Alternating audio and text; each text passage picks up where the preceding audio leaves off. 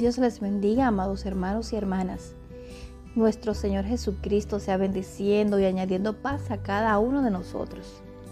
Les damos la más cordial bienvenida a nuestro podcast Generación con Cristo, un ministerio con la misión de ayudar a formar obreros para el ejército del reino de los cielos. Esperamos sean edificados con el tema de hoy. Bendiciones.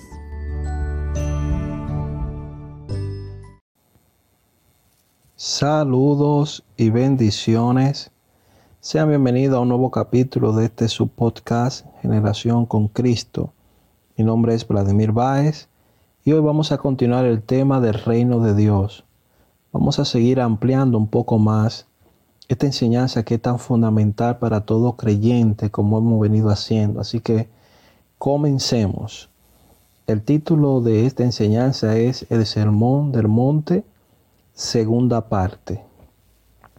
La parte número uno la compartimos anteriormente, así que recomendamos como siempre que busques tu Biblia, la tengas a mano si puede, para que vayas confirmando cada cita bíblica que vayamos compartiendo, porque como hemos dicho, siempre es bueno validar que todo lo que se enseñe esté conforme a la palabra y así pueda ser edificado y puede edificar a otro en un futuro. Para continuar con esta enseñanza de Sermón del Monte, vamos a continuar en el capítulo 6. En el capítulo anterior vimos el capítulo 5 hasta donde termina. En esta segunda parte comenzaremos en el capítulo 6 completo. La palabra de Dios se lee en el nombre del Padre, del Hijo y del Espíritu Santo. Amén.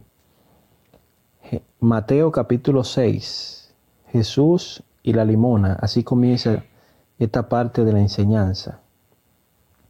Dice el versículo 1, Guardaos de hacer vuestra justicia delante de los hombres, para ser visto de ellos. De otra manera no tendréis recompensa de vuestro Padre que está en los cielos. Cuando pues des limona, limosna, no hagas tocar trompeta delante de ti como hacen los hipócritas en las sinagogas y en las calles para ser alabado por los hombres. De cierto os digo que ya tienen su recompensa. Mas cuando tú des limosna, no sepa tu izquierda lo que hace tu derecha, para que sea tu limosna en secreto y tu Padre que ve en lo secreto te recompensará en público. Gloria a Dios. Eh, en, este, en este pequeño fragmento del capítulo 6, verso 1 al 4, que enfoca directamente a lo que es el tema de la limosna. La limosna. Eh, recuerden que Jesús está en el monte donde llevó a sus discípulos para enseñarle una serie de enseñanzas que tienen que ver con el reino de Dios, con el gobierno de Dios en la tierra. Por eso siempre hemos dicho que esto es tan importante conocerlo, vivirlo, aplicarlo a nuestra vida, porque es el modelo, el diseño de vida que Dios quiere que nosotros vivamos. Ese es el reino de Dios en la tierra, su gobierno, lo que Él manda, como debemos de hacerlo.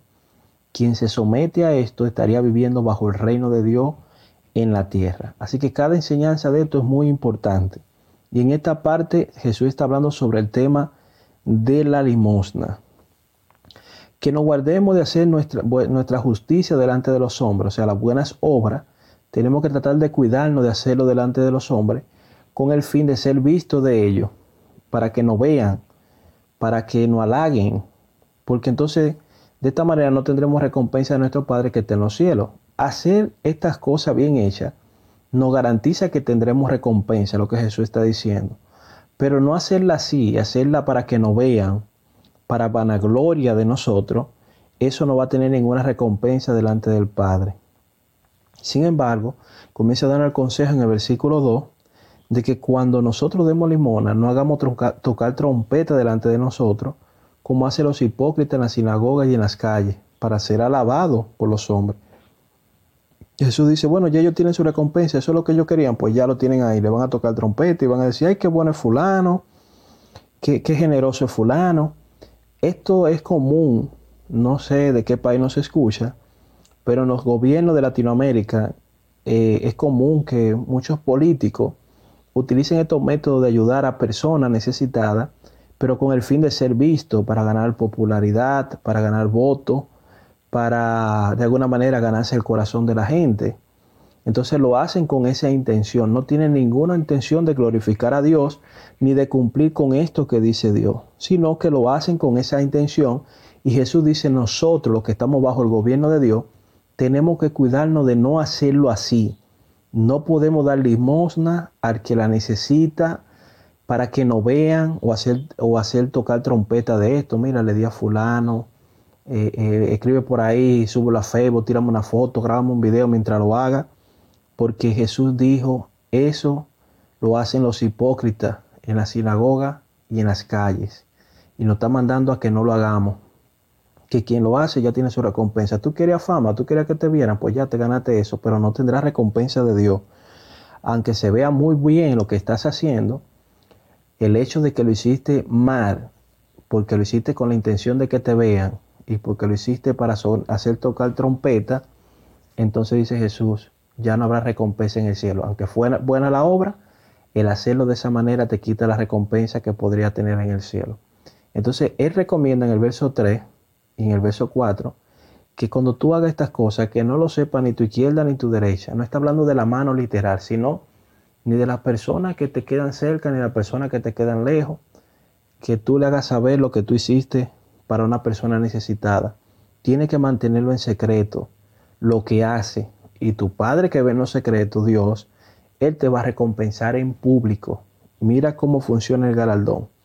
Hace esto en secreto, nadie lo sepa, y Dios se va a encargar de que en público Él va a ser que te va a recompensar. Así que siempre piensa en lo que Dios te va a dar, no lo que el hombre te dé. Lo que el hombre te dé es vano. Lo que la persona puede decir de ti es vano. Es mejor lo que diga Dios de ti a lo que diga el hombre de ti cuando tenga que elegir entre los dos. Entonces, eh, lo interesante de esto, para que tú veas que Jesús era una persona que vivía lo que predicaba, eh, Jesús era pobre. Cuando él estuvo en la tierra, él mismo dijo a alguien que quería seguirlo que él no tenía ni dónde recostar su cabeza. O sea, una almohada. Eso está en Mateo capítulo 8, verso 20, por si quieres confirmarlo. Ahora, en cuanto a su ministerio, manejaba recursos, dinero. Sino, ¿cómo podría tener un tesorero? A ver, ¿quién podría explicarme? Alguien que no tenga dinero, ¿cómo puede tener un tesorero? Que por cierto, robaba de la bolsa y de lo poco que sacaba, escuche bien, se compró un terreno. Eh, ese era Judas. Juan dice en, el libro titulado así mismo Juan capítulo 12, verso 6, que en una ocasión él hizo una, una exclamación eh, sugiriendo que no derramaran un perfume que alguien estaba derramando en los pies de Jesús, porque al parecer era caro, y decía, bueno, ¿por qué mejor no lo vendemos y le damos a los pobres con, lo que cuesta el perfume? Y Juan dice allí que él no lo hacía con intención de dar a los pobres, sino que él lo hacía con, con intereses eh, diferentes porque él era ladrón y sustraía de lo que había en la bolsa. O sea, si ese dinero entra en la bolsa, cuando viene a ver de esos 300 denarios, que me parece que fue la sugerencia que él hizo, él podía más o menos tomarse una parte de ello. Así que Judas era el tesorero del ministerio de Jesús y Juan confirma que él robaba o tomaba de lo que había en la bolsa.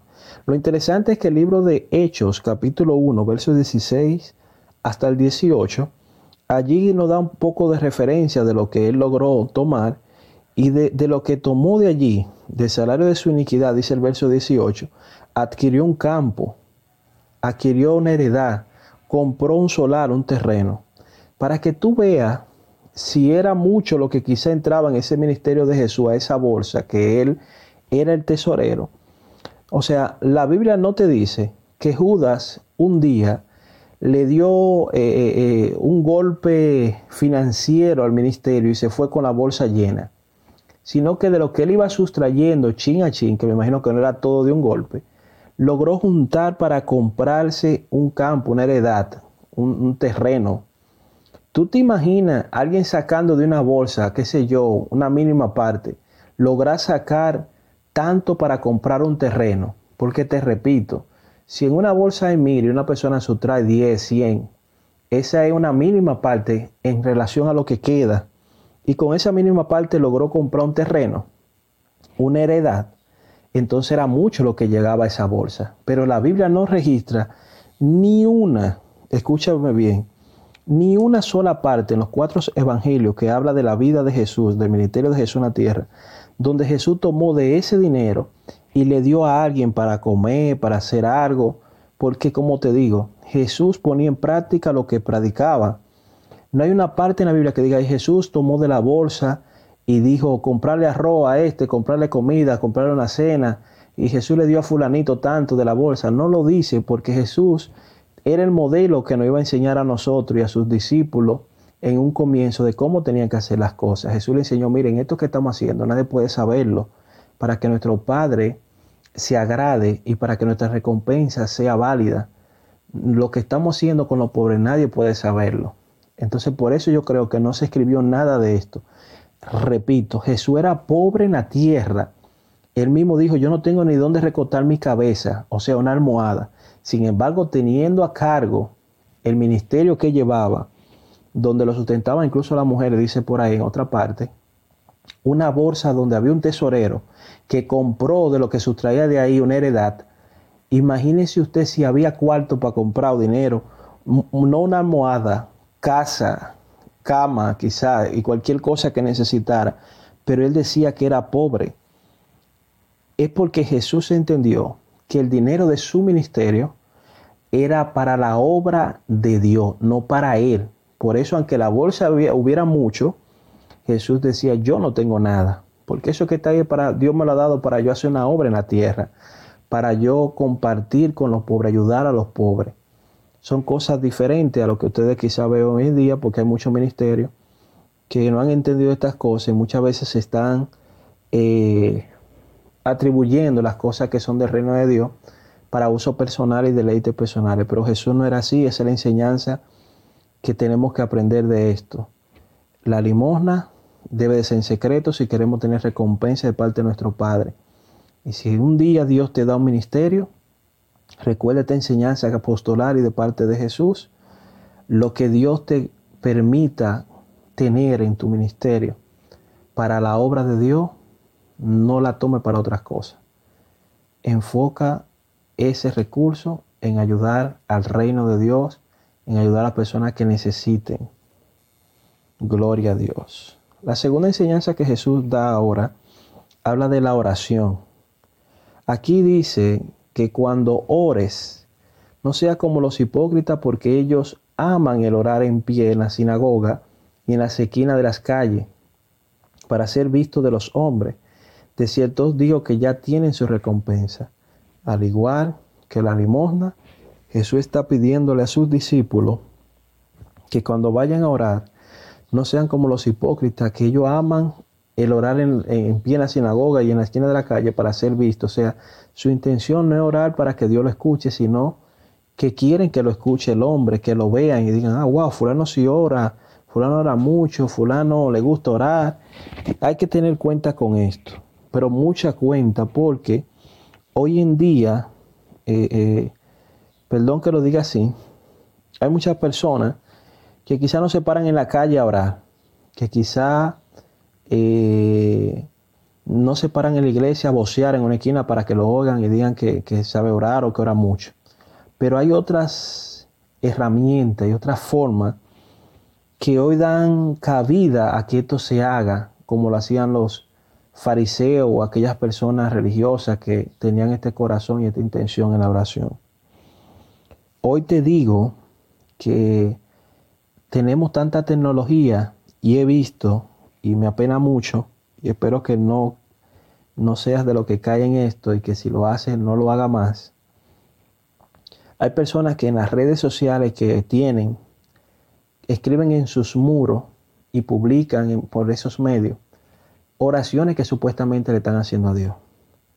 Padre, ayúdame a tal cosa. Gracias, Dios mío, por esto, esto y esto.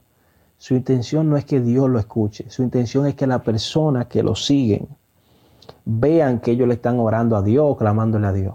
Dios no entra a los muros a leer los muros de la persona. Dios escucha en el secreto. Por eso hay que tener cuenta, porque estas son intenciones del corazón que no son buenas, vienen por vanagloria, vienen para que los hombres no vean y a Dios eso no le agrada.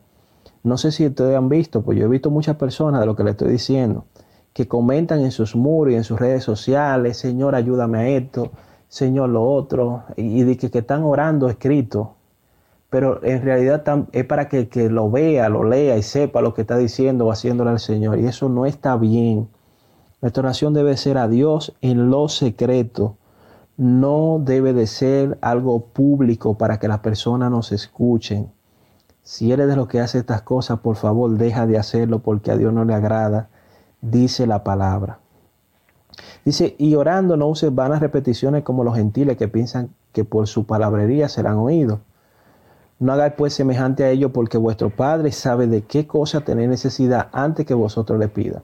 Entonces ahora Jesús está sugiriendo que no implementen el método de estar repitiendo una tras otra las mismas oraciones, como hacen algunas personas que creen que por esa palabrería, que repiten lo mismo una, una y otra vez, ya por eso van a ser escuchados. Nos dice que no seamos semejantes a ellos, porque nuestro Padre que está en el cielo sabe de qué cosa tenemos necesidad antes que nosotros se lo pidáis. Entonces aquí está haciendo referencia a que a veces nosotros le pedimos algo al Padre y continuamos repetitivamente como una grabadora, una repetidora, tintan, tintan, tintan, Padre necesito esto, Padre necesito esto, necesito esto, necesito esto, constantemente.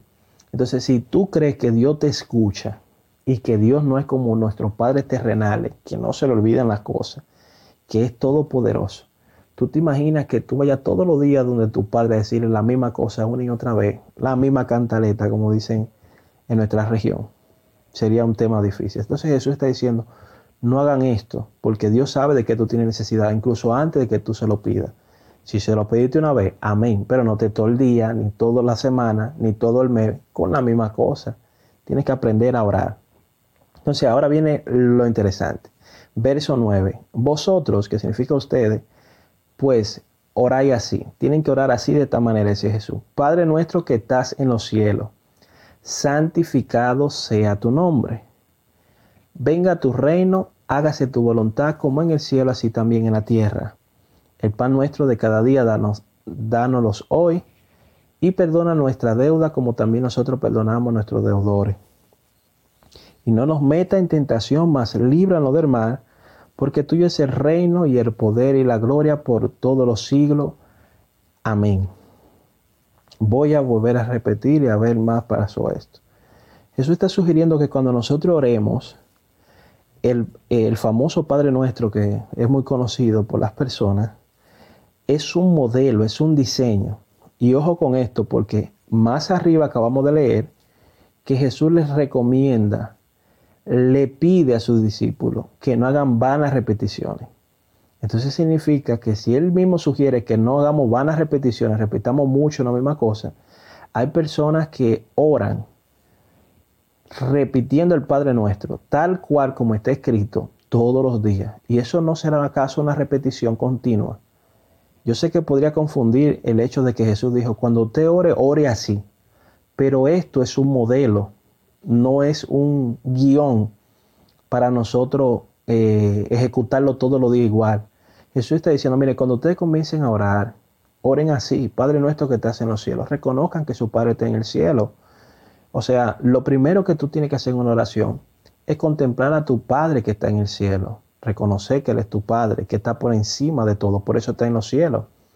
Santificado sea tu nombre, trata de santificar el nombre del Señor venga tu reino. Aquí tú le estás pidiendo a Dios que haga venir su gobierno a ti, al mundo, que se establezca en la tierra y que se establezca en tu vida del reino de Dios, de lo que estamos enseñando, de lo que estamos hablando, su gobierno. Tú le estás pidiendo a Dios, Señor, venga tu reino a mi vida, venga tu reino a esta humanidad. Te pido, Señor, que podamos vivir bajo ese gobierno tuyo, porque todo fuera diferente si viviéramos bajo los principios de Dios. Hágase tu voluntad. Aquí tú puedes decirle al Padre eh, que así como en el cielo se hace, también se haga en la tierra. Cuán lindo sería que toda la humanidad, que nosotros mismos, hiciéramos lo que el Señor nos pide sin nosotros cuestionar, porque Dios solamente nos va a pedir cosas conforme a Él. No nos va a pedir que hagamos maldad en la tierra. Entonces, esto es lo que está pidiendo Jesús, que este modelo lo, lo diseñemos y que lo pongamos en práctica todos los días. El pan nuestro de cada día, dánoslo hoy. Entonces, el pan nuestro de cada día, muchas personas lo ven literal, pero yo siempre he dicho esto y voy a dejar que lo analicen también. Nosotros tenemos necesidad de alimento diario, así Dios nos hizo, nos diseñó, tenemos que comer para sustentarnos. Pero cuando hablamos de Dios como Padre, tenemos que saber que existe otro alimento que necesitamos. Nosotros no solamente somos cuerpo, carne, nosotros tenemos alma, tenemos espíritu. Y nuestro espíritu se alimenta de las cosas espirituales, nuestra carne de las cosas que cotidianamente comemos. Entonces, usted se imagina a los que son padres, a los que son madres que escuchan este podcast, o los que tienen sobrinos, cualquiera que tenga a alguien que dependa de usted, que usted tiene que suministrar alimento, porque es la ley de, para nosotros poder vivir, comer, sustentarnos. Usted se imagina que usted tenga que decirle todos los días a su padre o un niño tenga que decirle a usted todos los días, mami, si cocina hoy, guárdame la comida. Eso no es común. Por lo general los padres saben que tienen una responsabilidad con sus hijos, así que cada vez que preparan los alimentos, le sacan a cada quien su parte o le dejan para que se sirvan a gusto. Depende de la cultura de donde escuche. Pero no es común que el hijo tenga que decirle todos los días, acuérdate de la comida mía, acuérdate de mi desayuno, acuérdate de mi cena, acuérdate de mi de mi merienda, porque los padres saben que tienen una responsabilidad de alimentar a sus hijos. Entonces imagínate que tú entonces a Dios, que es Dios todopoderoso y que todo lo sabe, a Dios tú tienes que decirle, tú crees todos los días que se acuerde del, del alimento tuyo de todos los días. Eso como que no tiene coherencia. Pero me gustaría que lo analice. Si nuestros padres terrenales, que tienen más limitante y menos amor que Dios, no se le olvida darnos el alimento cada vez que lo hacen, se le podrá olvidar a Dios darnos el alimento todos los días. Entonces, ¿a qué se referirá Jesús cuando dice el pan nuestro de cada día, dánoslo hoy? Repito, no solamente del pan literal, porque no solamente del pan vive el hombre.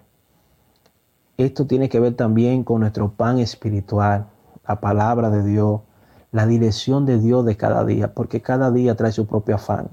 Así que nosotros tenemos que pedirle a Dios que nos dé ese pan, la dirección o el alimento espiritual que necesitamos cada día. No solamente el pan que nosotros consumimos literal para fortalecer nuestro cuerpo de carne. Amén. Dice el verso 12, perdona nuestras deudas como también nosotros perdonamos a nuestros deudores. Y aquí en, este, en esta oración que Jesús está enseñando modelo, nos está diciendo, miren, cuando ustedes oren, recuerden que cuando ustedes le pidan al Señor que los perdone por la falta que han cometido, ustedes cuando eh, pronuncien que ustedes también perdonan a los que lo ofenden, a sus deudores, esto es algo que hay que vivirlo día a día. Nosotros somos muy dados a pedir perdón, pero a veces no nos gusta perdonar. Y eso tiene una consecuencia que ustedes lo van a ver al final. Dice después, perdón, y no nos mete en tentación, mas líbranos del mal, porque tuyo es el reino, el poder y la gloria por todos los siglos. Amén. Yo quiero detenerme aquí en este verso 13 para aclarar algo sobre la tentación. Eh, Santiago, que escribió una carta general que ustedes van a encontrar en el Nuevo Testamento, en su capítulo 1, versos 13 y 14, él dice que cuando alguno es tentado, no diga que es tentado de parte de Dios, porque Dios no puede ser tentado por el mal, ni él tienta a nadie, sino que cada uno es tentado cuando de su propia concupiscencia es atraído y seducido. Entonces, ¿esto será una contradicción o está chocando? Porque Jesús dice que cuando estemos orando, perdón, digamos a Dios que no nos meta en tentación. Pero Santiago dice, donde ustedes escucharon en el capítulo 1, verso 13, 14, que cuando alguno es tentado no diga que es tentado de parte de Dios. Entonces él explica que Dios no puede ser tentado ni él tienta a nadie, sino que cada uno es tentado cuando de su propia concupiscencia es atraído y seducido. Así que la tentación, según lo que dice Santiago, es provocada por nuestra concupiscencia. Cuando somos atraídos y seducidos, ahí viene la tentación. Ahora, ¿qué es la concupiscencia? En el lenguaje literal, los diccionarios tradicionales dice que es deseo de bienes terrenales o deseo desordenado de placeres deshonestos. Cuando hablamos de estos placeres deshonestos, estamos hablando de lujuria, lascivia, etcétera, esos deseos carnales. Deseo de los bienes, bueno, ahí viene la avaricia, la codicia y etcétera. El diccionario bíblico lo define que mayormente estas palabras utilizadas para señalar la inclinación al mal de nuestra naturaleza caída, que produce apetencia, codicia ilegítima, deseo exagerado, recurrente, constantemente, desordenado, vehemente, y siempre pecaminoso. Mira dónde va la concupiscencia que nosotros tenemos. Esa naturaleza caída que Dios quiere transformar ahora, cuando nosotros nacemos de nuevo en el nuevo hombre y vamos sometiéndonos a lo que Dios dice y controlando esos deseos, sometiéndolo a la palabra, eso es lo que provoca que nosotros tengamos una nueva naturaleza y seamos conforme a como Dios quiere. Si nosotros no controlamos esto, esto se apodera de nosotros y de ahí viene la tentación, producto de la concupiscencia que hay en nosotros. Entonces, esto no es contradictorio, como le decía, cuando decimos, Padre, no nos mete en tentación, y lo que dice Santiago, que nosotros no podemos ser tentados de parte de Dios porque Dios no tienta a nadie. Entonces, ¿por qué Jesús dice, no nos metas en tentación? Bueno, aclaremos mejor por lo que dice la misma Biblia en Mateo capítulo 4 dice que Jesús fue llevado por el Espíritu al desierto para ser tentado. Pero ojo, no fue el Espíritu quien lo tentó. El Espíritu lo llevó para ser tentado. Así que quien tienta es Satanás, el enemigo. Dios no tienta porque no puede ser tentado ni tienta a nadie. Pero Dios puede permitir que el enemigo te tiente. Amén. Eso hay que tenerlo claro. Por eso cuando dice no nos metas en tentación, no está diciendo no me tiente al Padre, sino no permita que caiga en la tentación, que me meta en un proceso de tentación, que el enemigo venga a tentarme. Está diciendo que me cuide de eso. Y para eso tienes tú que controlar tu concupiscencia. Una de las cosas que te va a ayudar a, a, a soportar o a poder salir ileso de la tentación es poder tener control sobre estas cosas. Mas líbranos del mal, porque tuyo es el reino y el poder y la gloria por todos los siglos. Amén. Ese es el modelo de la oración que Jesús enseñó. Ahora dice el verso 14, porque si perdonáis a los hombres sus ofensas, os perdonará también vosotros, vuestro Padre Celestial. Entonces Jesús dice, miren, si ustedes perdonan a los hombres sus ofensas, a las personas que te ofenden, también el Padre perdonará las ofensas que cometemos a Él. Así que el perdón de Dios tiene un requisito. Quien no perdona a quien lo ofende, por más que le pida perdón a Dios, se humille, haga lo que haga, recuerda, hay un requisito. Tú perdonas, Dios te perdona. Tú no perdonas, Dios no te perdona. Así que el perdón tiene un requisito y tiene que ver con que tú también perdones. Creo que esto es lo mejor que una de las cosas mejores que Dios pudo haber hecho en este tema de la oración, porque que a veces nosotros somos muy inflexibles para perdonar y a veces hasta rencorosos, tengo que decirlo, y se nos hace tan difícil perdonar, pero cuando nosotros fallamos, se nos hace fácil ir ante Dios y querer que nos perdone. Entonces esa gracia que Dios nos ha dado tenemos que también darla. Siempre digo cuando me toca compartir la palabra que estamos viviendo bajo la gracia de Dios, en esta dispensación, no bajo la ley, y muchas personas eh, acuden a la gracia cuando fallan, cuando tenemos un problema con Dios, pero cuando alguien nos falla queremos apelar a la ley, a que a la persona se le aplique un juicio por lo que nos hizo. Pero cuando nosotros fallamos no le decimos, Señor, te fallé, hame un juicio, sino que queremos misericordia. Y cuán lindo nosotros ser lo mismo cuando alguien nos falla. La gracia no solamente es vertical, cuando pedimos hacia arriba de ella, Padre, ten misericordia de mí, perdóname porque te fallé, he hecho esto, sino que también de manera horizontal hacia los lados, cuando alguien nos falla, debemos de darla. Eso es ser un hijo de Dios. Así que continuamos con Jesús y el ayuno, verso 16. Jesús dice, cuando ayunéis, no seáis austeros austeros, perdón, como los hipócritas, porque ellos demudan su rostro para mostrar a los hombres que ayunan.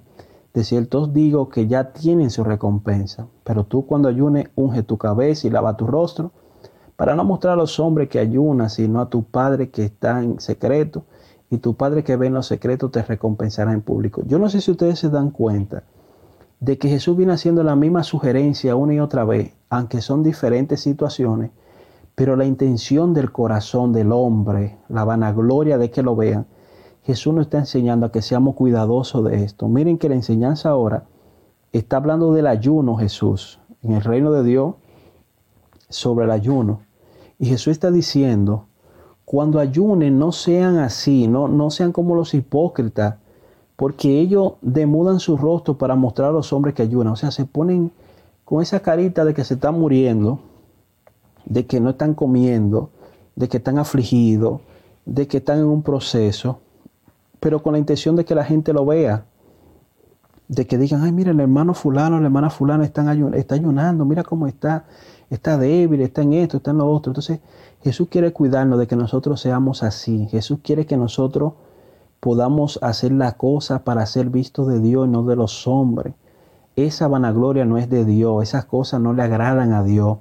Incluso hace la recomendación, mira, cuando tú ayunes, unge tu cabeza y lava tu rostro. Es para que nadie se dé cuenta que tú estás haciendo eso, sino que sea Dios que lo vea.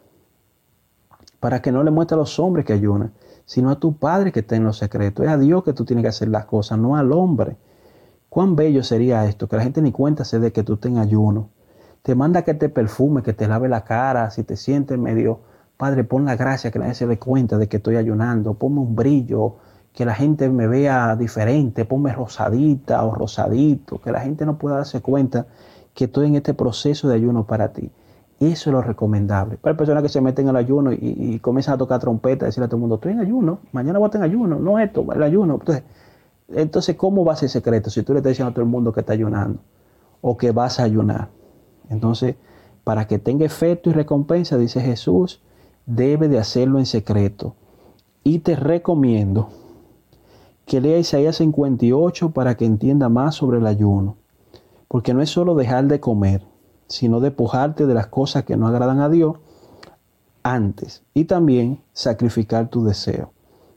Con esto te digo que cuando leas Isaías capítulo 58, vas a entender cuando el pueblo de Dios en la antigüedad estaba buscando a Dios, en esa época del profeta Isaías, 700 años antes de Cristo, eh, ellos tenían una, vamos a decirlo así, tenían una pequeña diferencia o se sentían mal y quisieron reclamarle a Dios porque ellos buscaron a Dios en ayuno y Dios no les respondió. Entonces Dios le mandó a decir por medio del profeta que ese ayuno que ellos estaban buscando no era el ayuno que él le había pedido. No es este el ayuno que yo le había hablado a ustedes porque ellos seguían maltratando a sus empleados, a sus siervos, contendían, había disensión entre ellos, había un sinnúmero de cosas que a Dios no le agradaba. Y Dios decía, ese es el ayuno que yo les pedí a ustedes, que se atengan de eso, que se separen de eso, que sacrifiquen eso, no hagan las cosas que a mí no me agradan. Es un verdadero ayuno. No es solamente dejar de comer y afligir, porque eh, hay que afligir tu alma, es, es negarle a tu alma donde están tus deseos, esas cosas que a veces quiere hacer ella que no agradan a Dios. No es solamente dejar de comer, incluso hoy en día es más fácil dejar de comer por un día completo que dejar de hacer otras cosas que a tu carne le agradan, que a tu alma le agrada. Y te voy a poner un ejemplo.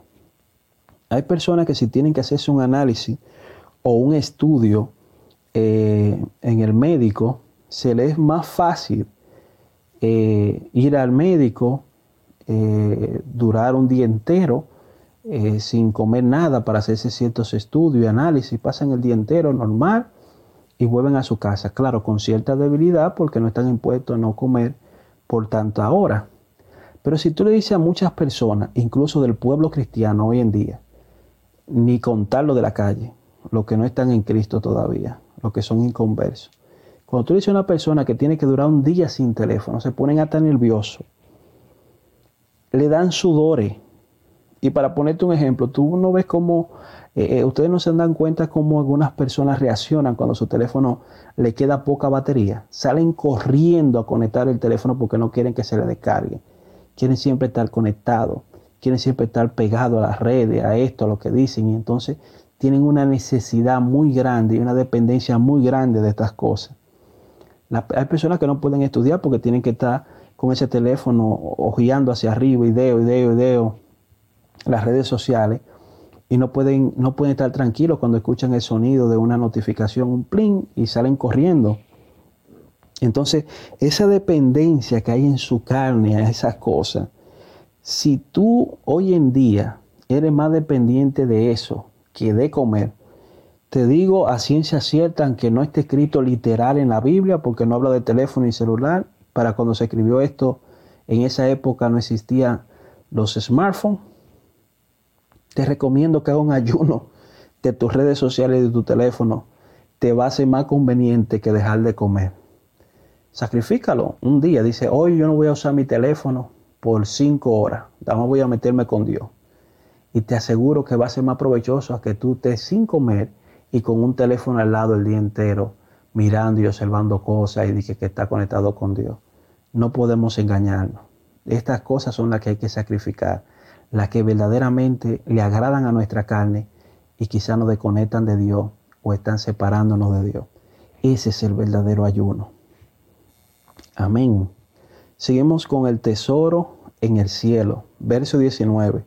Dijo Jesús, no hagáis tesoro en la tierra donde la polilla y el orín corrompen y donde ladrones minan y hurtan, sino haceos tesoro en el cielo donde ni la polilla ni el orín corrompen y donde ladrones no minan ni hurtan, porque donde esté vuestro tesoro, allí estará también vuestro corazón. Ay, Padre.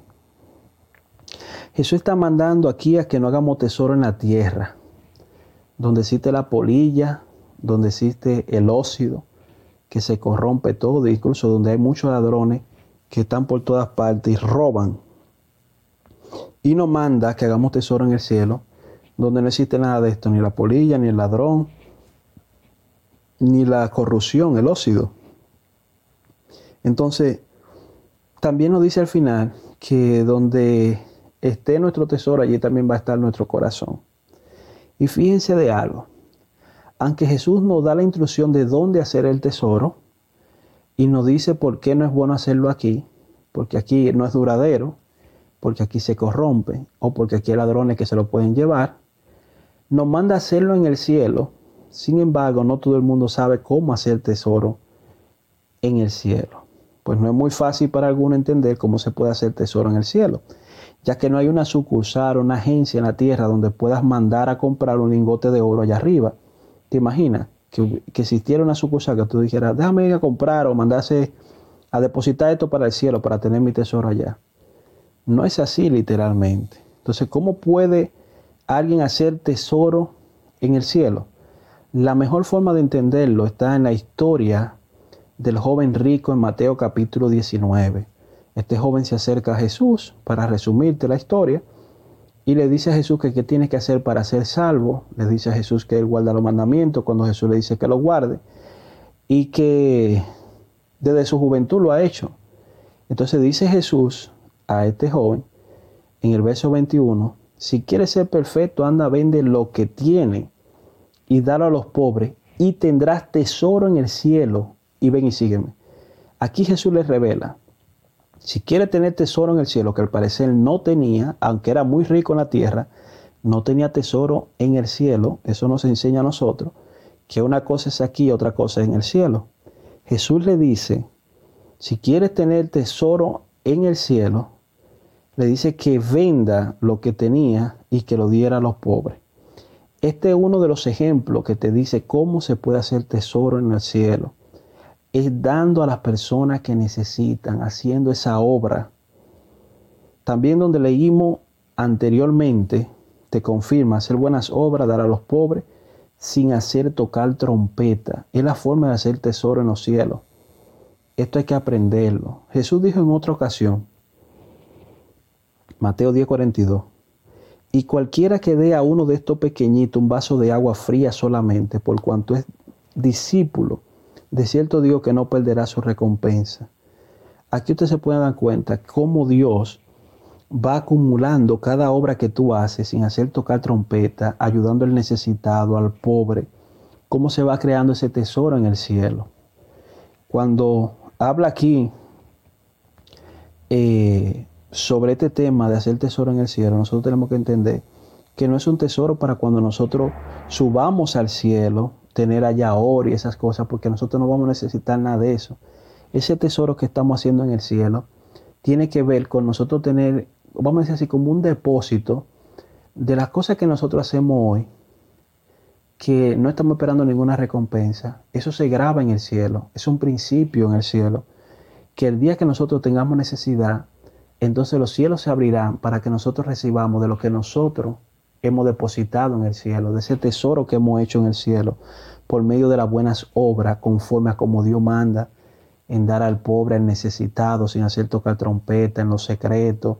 Esas cosas que tú vas haciendo, esas buenas acciones, crean un tesoro en el cielo, que luego cuando tú la necesites vendrán. Ni siquiera tienes que pedirla. Es como funciona el reino de Dios. Es un principio en el reino de Dios.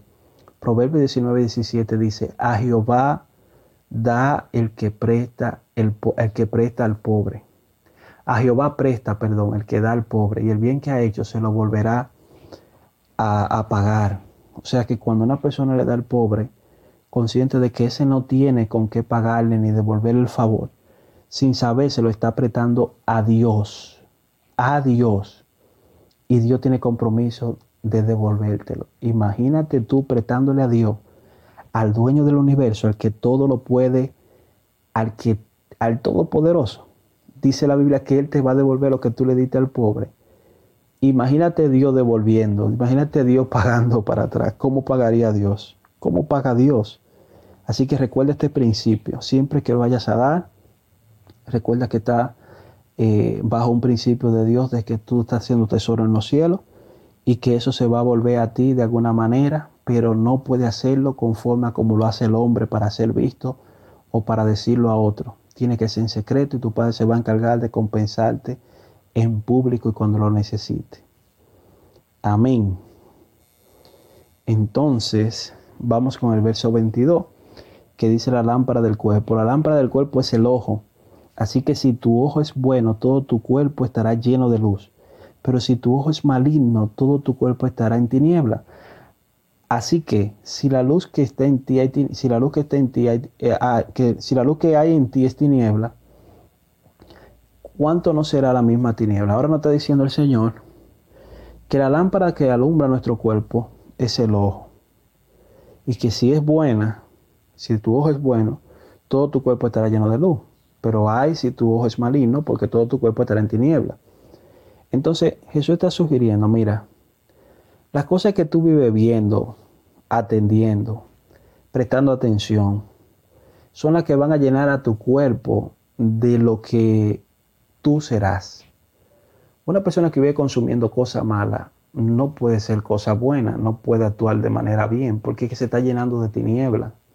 Ahora, una persona que vive consumiendo cosas buenas, su alma, su interior, su espíritu se enriquece y va a comenzar a producir cosas buenas. Eso es lógico.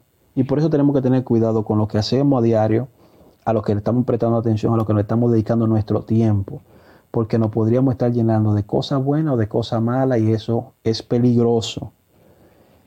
Verso 24 habla de Dios y la riqueza. Dice, ninguno puede servir a dos señores porque o aborrecerá al uno y amará al otro, o estimará al uno y menospreciará al otro. No puede servir a Dios y a la riqueza. Recuerde esto, en el capítulo 6 de nuestro podcast, cuando hablamos de la puerta estrecha, mencioné lo que dijo Jesús sobre que era más fácil a un camello entrar por el ojo de una aguja que un rico al reino de los cielos.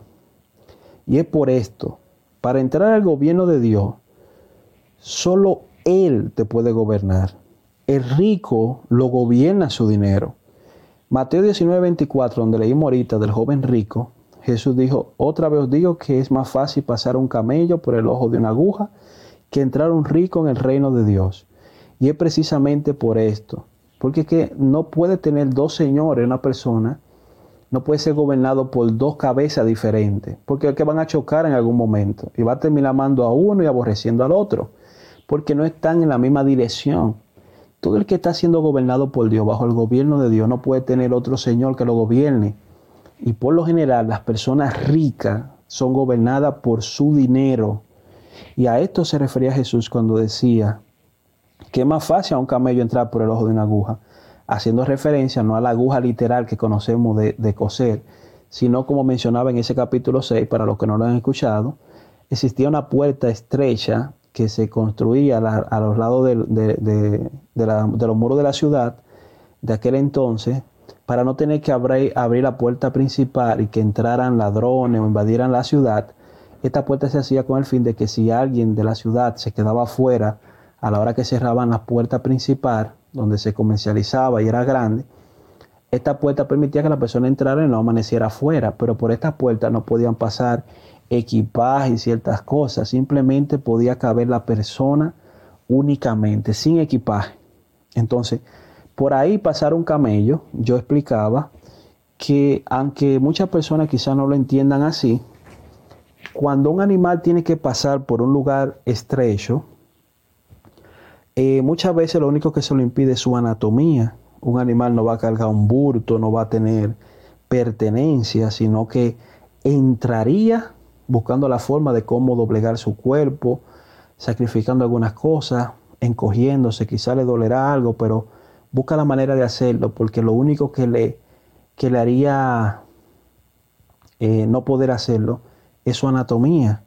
Yo explicaba en ese capítulo de que hay ratones, creo que su gran mayoría, que por donde meten la cabeza meten el cuerpo entero. Eso es una habilidad que tienen y otros animales lo hacen. Pero ellos pasan, logran pasar, porque ellos no andan con un bulto arriba, no andan con, con todas esas cosas que al hombre se le hace difícil soltar. Para entrar al reino de Dios no se puede andar con esas cargas encima. Los que son ricos andan con ese gobierno de riqueza arriba y su afán no lo deja ser gobernado por Dios. Muchas veces los intereses lo ponen por encima de lo que dice Dios, de lo que manda Dios, y por eso no pueden entrar al reino de Dios. Cuando dice que un rico no se hace tan fácil entrar al reino de Dios, es porque a un rico se le hace difícil encontrar a alguien que lo gobierne o que se deje gobernar conforme a lo que diga el otro, porque ellos primero ya tienen su propio jefe, que es su dinero, y si Dios dice, mira, esto es ilegal, esto no lo puede hacer, y ellos piensan, bueno, es que voy a perder dinero, o es que no voy a ganar lo que ganaba, hay mucho que se le hace difícil someterse a eso que dice la palabra, y por eso no pueden entrar al gobierno de Dios, no pueden entrar al reino de Dios porque ya tienen su propio eh, gobernante. Aquí Jesús dice en el verso 24 que ninguno puede servir a dos señores, porque tarde o temprano va amar a uno y va a aborrecer al otro. Y por eso nos dice que tengamos cuenta donde pongamos nuestro corazón. Ahora, el verso 25 habla del afán y la ansiedad y dice, por tanto os digo, no os afanéis por vuestra vida que habéis de comer o que habéis de beber, ni por vuestro cuerpo que habéis de vestir. No es la vida más que el alimento y el cuerpo más que el vestido. Mira las aves del cielo que no siembran, ni ciegan, ni recogen en granero, y vuestro Padre Celestial las alimenta. ¿No valéis vosotros mucho más que ella? ¿Y quién de vosotros podrá, por mucho que se afane, añadir a su estatura un codo? Y por el vestido. ¿Por qué os afanáis? Considerad los lirios del campo, cómo crecen, no trabajan ni hilan. Pero os digo que ni aun Salomón con toda su gloria se vistió así como uno de ellos. Y si la hierba del campo, que hoy es y mañana es echada en el horno, Dios la viste así, ¿no, no hará mucho mejor o mucho más a vosotros, hombres de poca fe. Ni os afanéis pues diciendo qué comeremos o qué beberemos o qué vestiremos, porque los gentiles buscan todas estas cosas, pero vuestro Padre Celestial sabe que tenéis necesidad de todas estas cosas. Mas buscad primeramente el reino de Dios su justicia y todas estas cosas os serán añadidas. Así que no os afanéis por el día de mañana, porque el día de mañana traerá su afán. Basta cada día su propio mar. Esta enseñanza me gusta mucho porque habla de algo que está afectando mucho al pueblo de Dios hoy y es la ansiedad, el afán. Y Jesús está diciendo aquí en este sermón del monte, donde le está enseñando cómo vivir bajo el reino de Dios. Él dice, no se afanen por su propia vida. diciendo que qué van a comer o qué van a beber, ni por su cuerpo, que qué van a vestir, que acaso no es la, la vida más que el alimento y el cuerpo más que el vestido. Porque hay personas que a veces le dan más valor a estas cosas que a su propia vida. A veces mueren buscando estas cosas y eso no tiene sentido. Que tú mueras buscando algo que después no va a poder ponerte, que no va a poder gozar. Hay muchas personas que se han enfermado buscando cosas que después entonces no pueden ponerla, no pueden tenerla porque se enfermaron en la búsqueda de ella. Y el pueblo cristiano no puede caer ahí. Un hijo de Dios tiene que entender que Jesús mandó a que no nos afanemos ni vivamos en esa ansiedad que el mundo quiere vivir. No podemos ir a ese ritmo como hijo de Dios. Y nos pone un ejemplo. Dice, miren las aves del cielo, que no siembran ni ciegan. Usted ha visto una, una paloma sembrando, preparando una cosecha para cuando venga el invierno o guardando en granero, de que déjame hacer esta casa o este depósito para ir guardando para cuando venga el hambre o cuando venga el frío. No. Y dice, mira, Dios la alimenta y nosotros no valemos mucho más que ella. Si Dios se encarga de alimentar un pajarito, una paloma, un ave, no lo va a hacer contigo y conmigo. Eso es lo que Jesús está diciendo. Ahora, ¿quién de ustedes, quién de nosotros, por mucho que se afane, puede añadir un codo a su estatura? Ahí no está diciendo tú no vas a crecer ni vas a ser más de lo que tú quisieras ser si no es Dios que te lo permite. Por más que te afane. Lo mismo que por el vestido. ¿Por qué se afana tanto la persona por ropa, por estas cosas? Vuelvo y repito, no es que andemos desnudos, pero no puede ser tu ansiedad el tener un closet lleno, closet medio lleno, tener de todo un poco, de todas las modas que hay. Mira los lirios del campo, haciendo referencia a las, flores, que esas ni trabajan ni hilan, pero Dios la viste. Y dice él, mira, ni Salomón con toda su gloria pone como ejemplo a uno de los reyes más ricos de todo Israel y del mundo que pasó por la historia. Él no pudo vestirse como una flor de esa que Dios viste. Y si eso es la flor que hoy nace, se seca y después la echan en el fuego, imagínate. Uno no vale mucho más que eso. ¿Por qué uno tiene esa poca fe de no creerle a Dios?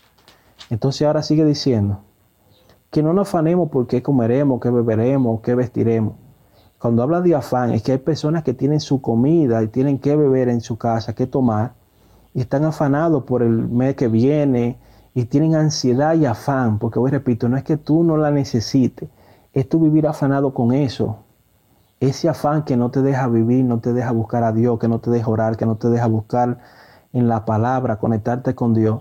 A eso Jesús dice, no vivan así no te vio afanando por estas cosas, porque los gentiles, las personas que no quizás están con Dios, muchos buscan estas cosas. Y nuestro Padre sabe de qué tenemos necesidad y de cuántas. Dice, primeramente busca el reino de Dios y su justicia, y todas estas cosas os serán añadidas. Este versículo es mal interpretado muchas veces, porque Él está diciendo, mira, primeramente busca el reino de Dios, busca el gobierno de Dios. En vez de tú estar afanándote por buscar comida, vestido, que va a beber, que esto, el otro. Dice él, mira, primero afánate. Si tú quieres afanarte, primeramente, si tú quieres buscar algo, busca el gobierno de Dios en tu vida. Trata de ver qué a Dios le agrada cada día y trata de hacerlo. Trata de vivir bajo las reglas de Dios, bajo lo que Él enseñó en su palabra. Y su justicia significa su obra, lo que Él te manda, su voluntad. Trata de buscar eso todos los días primeramente. Y todas estas cosas te van a ser añadidas. ¿Cuáles estas cosas? Esto significa la comida, el vestido, qué ha de beber, qué ha de comer. Lo que está hablando este versículo, este, este, este capítulo, este, esta parte de la enseñanza. Si tú te preocupas por buscar el reino de Dios primeramente y su justicia, estas cosas te van a ser añadidas. Hay personas que dicen que si tú buscas el reino de Dios y su justicia, todas las cosas te van a ser añadidas. Ahí no dice todas. Ahí dice esta, esta, refiriéndose a la que mencionó anteriormente, comida, bebida y vestido, no te van a faltar si te preocupas por buscar el reino de Dios primero en tu vida y su justicia, hacer su voluntad. Ya su reino está establecido en su palabra, dice cómo tú tienes que vivir. Ahora busca su justicia, busca su palabra, busca su voluntad y hazla. Y te garantizo, porque la palabra de Dios no miente, que comida, bebida y vestidura no te van a faltar. Dios te lo va a añadir siempre y cuando tú busques primero eso. Buscar el reino de Dios no es ir a la iglesia. Buscar el reino de Dios es buscar complacer a Dios haciendo lo que Él manda en su palabra todos los días. Tú te encargas de eso, Dios se encarga de vestirte, Dios se encarga de darte la comida, como hace con los animalitos. como hace con las aves, como hace con las flores. Eso es lo que Jesús está enseñando aquí. Así que le pido a Dios que nos ayude a entender cuán importante es aprender el reino de Dios y vivirlo en la tierra. Que cada una de estas enseñanzas que Jesús le dio a sus discípulos en ese mundo del monte queden grabadas en nuestro corazón, que nosotros tengamos siempre esto en cuenta. Esta es la manera en que Dios pidió que viviéramos. Esto es el reino de Dios en la tierra, este es su gobierno. Viviendo estas cosas así cada día, no tenemos que preocuparnos ni por, qué, qué, vamos a comer, ni qué vamos a beber, ni qué vamos a vestir. Dios da la promesa de que el que busca esto primeramente, Dios se encarga de añadirle lo demás en cuanto a lo que mencioné, repito, a la comida, a la bebida y qué de vestir. Tenemos que afanarnos por esto, no por lo otro. Por eso Jesús dijo al final, así que no se afanen por el día de mañana, porque el día de mañana traerá su afán, va a estar a cada día su propio mal. Preocúpate hoy por lo que estás haciendo, preocúpate hoy por agradar a Dios, preocúpate hoy por buscar el reino de Dios en tu vida. Ya deja la mañana que venga el día de mañana. Esto es el reino de Dios. Y lo interesante que para entrar en él, para vivir bajo estas reglas, bajo estos mandatos que dice Dios, que son buenos todos. Como decía, para entrar a este camino a este gobierno, hay que entrar por la puerta estrecha y es una decisión que tenemos que tomar todos. Pero también tenemos que recordar que para ser gobernado por Dios, para vivir bajo este gobierno, Jesús dijo en Mateo 18, verso 3, que si no fuéramos como niños, no lo podíamos recibir, ni íbamos a poder entrar en él. Esa es la clave, ser como un niño en cuanto a la obediencia, dejarnos gobernar por nuestros padres, por lo que Él dice aquí en su palabra, dejar que nuestra vida tome sentido conforme a lo que Él manda, dejar que sea Él quien nos dirija, no importa el tamaño que tenga, la edad que tenga, recuerda ahora, quien te gobierna es Dios. Ahora, quien te dirige es Dios. Por eso, tenemos que tener en cuenta que hay que, hacer como, hay que ser como un niño. Un niño tú le dices, vamos allí, él va y no cuestiona. Un hijo tuyo lo dice, hoy vamos a salir. A veces tú ni tienes que decirle, tú simplemente lo agarras y él sale contigo sin cuestionar. Así quiere Dios que nosotros obedezcamos a lo que Él mandó sin cuestionar, como un niño que no pregunta, solamente camina de la mano de su Padre. Ay, gloria a Dios. Yo siempre le he pedido a Dios cuando voy a predicar, Padre, me gustaría ser como un niño que camina de la mano de su padre. Porque cuando tú ves un niño que agarra la mano de su padre, porque confía en que su padre lo va a llevar por buen camino y que no, no le va a causar daño. Confía en que su padre sabe lo que está haciendo, aunque él no sepa ni para dónde va ni qué va a pasar. Pero confía en su padre. Si tú haces esto y confía en que Dios sabe lo que está haciendo, ¿y por qué no mandó a hacer esto? Dios se encarga de los demás. Así que Dios te bendiga, Dios te guarde. Y nos vemos en la próxima. Shalom, shalom. Bendiciones a todos.